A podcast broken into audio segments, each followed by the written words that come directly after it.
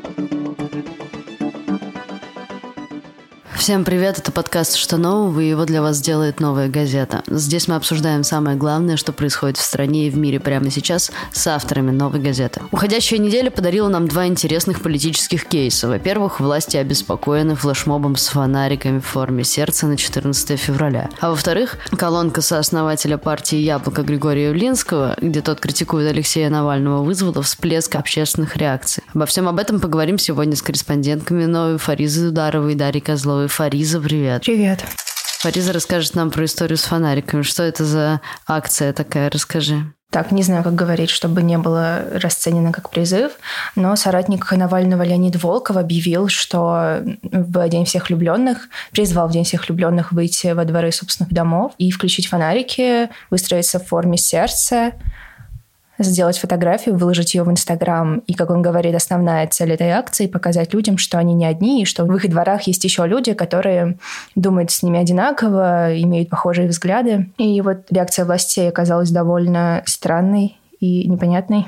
Расскажи сперва, почему такая резкая смена формата? Вот люди выходили на Пушкинскую площадь, а тут люди с фонариками во дворы пойдут. А, политолог Александр Кынев объяснил это тем, что люди устали от массовых акций и закончились ресурсы, закончились ресурсы как самих людей, активистов, которые выходят а, на митинги, так и людей, которые им помогают, когда они оказываются в автозаках, в ОВД. И дабы показать, что кампания по поддержке Алексея Навального еще не окончена, но при этом сделать это как можно менее безболезненно, Волков выбрал вот такой формат.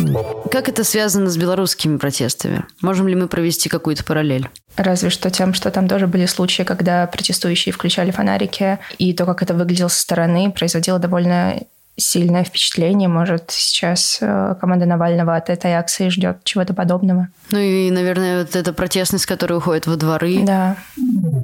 Расскажи, почему так переполошились власти и какая вообще последовала реакция на эту невинную акцию анонсированную? Почему они так переполошились, я сама не понимаю. Это довольно странно, потому что, очевидно, чем более странной, нелепой и абсурдной будет их реакция, тем больше людей будут выходить во дворы. Вот, например, в Фейсбуке обсуждалось высказывание вице-спикера Госдумы Петра Толстого, который сказал, что флешмоб с фонариками — это попытка расшатать ситуацию изнутри уличными акциями, а, делая ставку на прозападные элиты и увидел в этой акции руку Запада и сравнил людей, которые собираются выходить во дворы с перебежчиками-коллаборационистами во время блокады Ленинграда. Это не просто попытка мобилизации молодежи.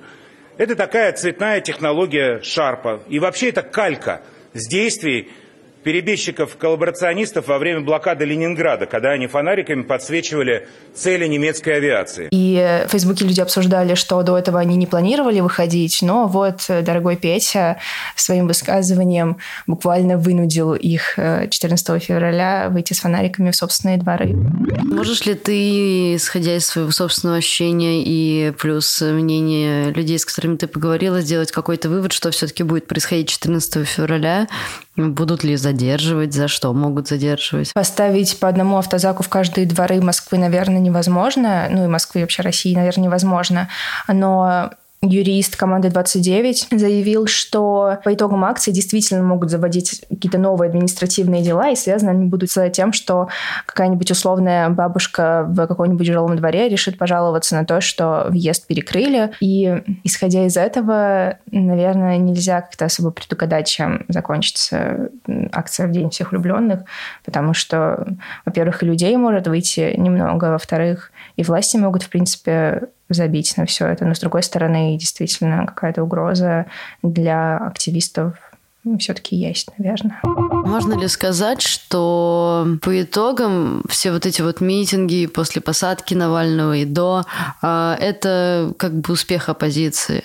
Как сами участники этих событий воспринимают прошедшие акции? Ну, Волков, он же часто говорит о том, что все идет вот верно, что все идет по плану, что людей много, что выходит э, на улицу, что людей, которые выходят на улицу, тоже очень много, и что это успех для них. Я не знаю, наверное, должен оценивать эксперты в этой теме. Сама я не могу ответить, насколько, насколько эти акции успешны, потому что это же не Это же какая-то долгосрочная игра, это же все не за один день понимается и не за один день узнается, насколько та или иная акция была успешна.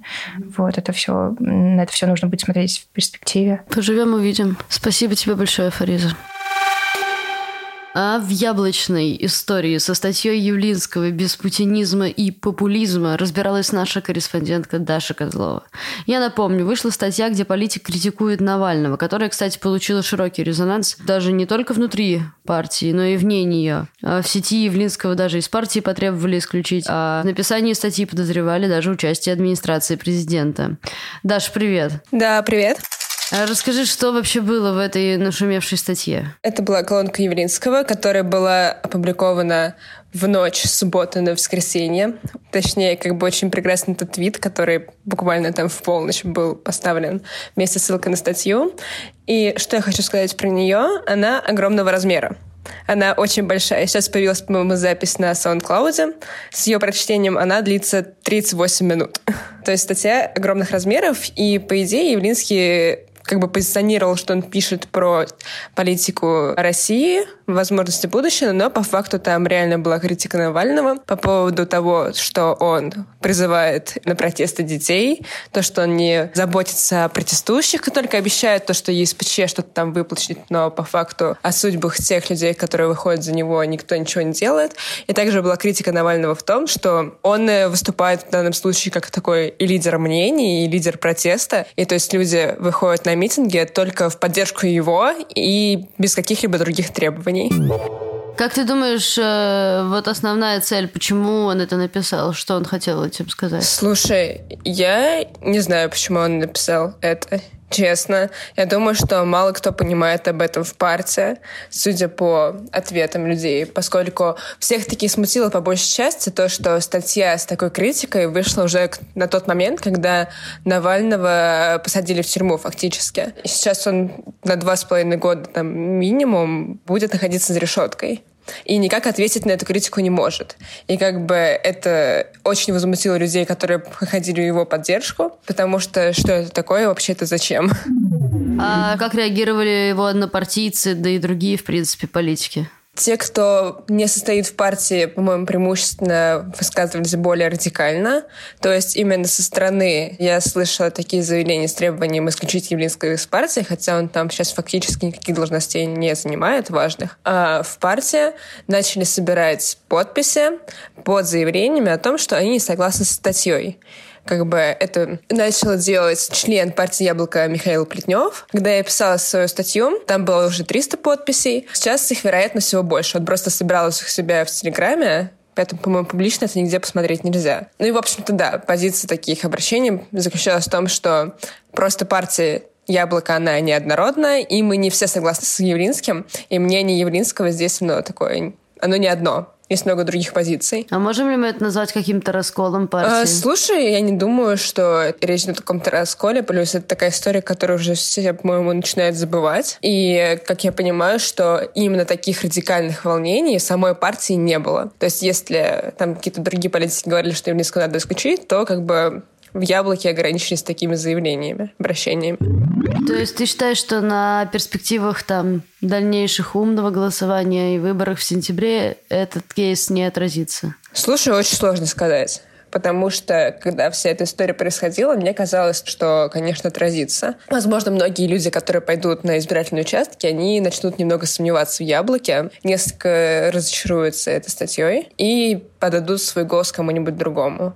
Но по факту очень сейчас сложно сказать, к чему это придет, потому что выборы в Госдуму довольно не скоро. Даш, спасибо большое. А с вами был подкаст «Что нового?» Меня зовут Надежда Юрова. Вместе со мной над этим выпуском трудились звукорежиссер Денис Николин и редактор Арнольд Хачатуров. Слушайте нас на Кастбоксе, SoundCloud, Apple подкастах, Google подкастах, Яндекс Музыки и ВКонтакте. Подписывайтесь, обязательно ставьте лайки, тогда все узнают про существование нашего подкаста. До скорого!